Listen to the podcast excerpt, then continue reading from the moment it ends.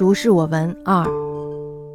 杨公闻先曾祖润生公言，景城有江三莽者，勇而刚。一日闻人说宋定伯卖鬼得钱事，大喜曰：“吾今乃知鬼可复。如每夜复一鬼，拓使变阳，小尔千卖于屠市，足供一日酒肉资矣。”于是夜夜合挺之声，潜行虚木间，如猎者之似糊涂，竟不能御。既素称有鬼之处，杨醉琴以诱之之，亦寂然无睹。一夕，格林见树灵火，踊跃奔赴，未至间，已星散去，懊恨而返。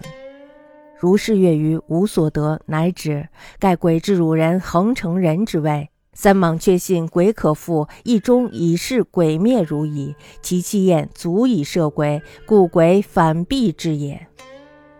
杨公听先曾祖父润生公言，景城有个叫姜三莽的，勇猛而憨直。有一天呢，他听人说宋定伯卖鬼得钱的故事，于是呢就非常的高兴。他说了：“我现在呀才知道鬼可以捆绑，如果呢每夜捆只鬼，口吐唾沫，让它变成羊，清早牵着卖给屠宰场，足够一天酒肉的开销了。”于是呢，夜夜背着木棒，拿着绳子，悄悄地潜行在墓地间，就像是猎户等待着狐狸还有兔子一样。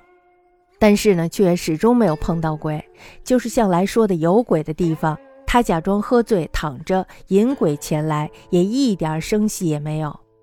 一天晚上呢，他隔着树林看到了几点灵火，于是呢就跑了过去。可是呀，还没有到那里，灵火已经四散而去。他只好懊恼愤恨地回来。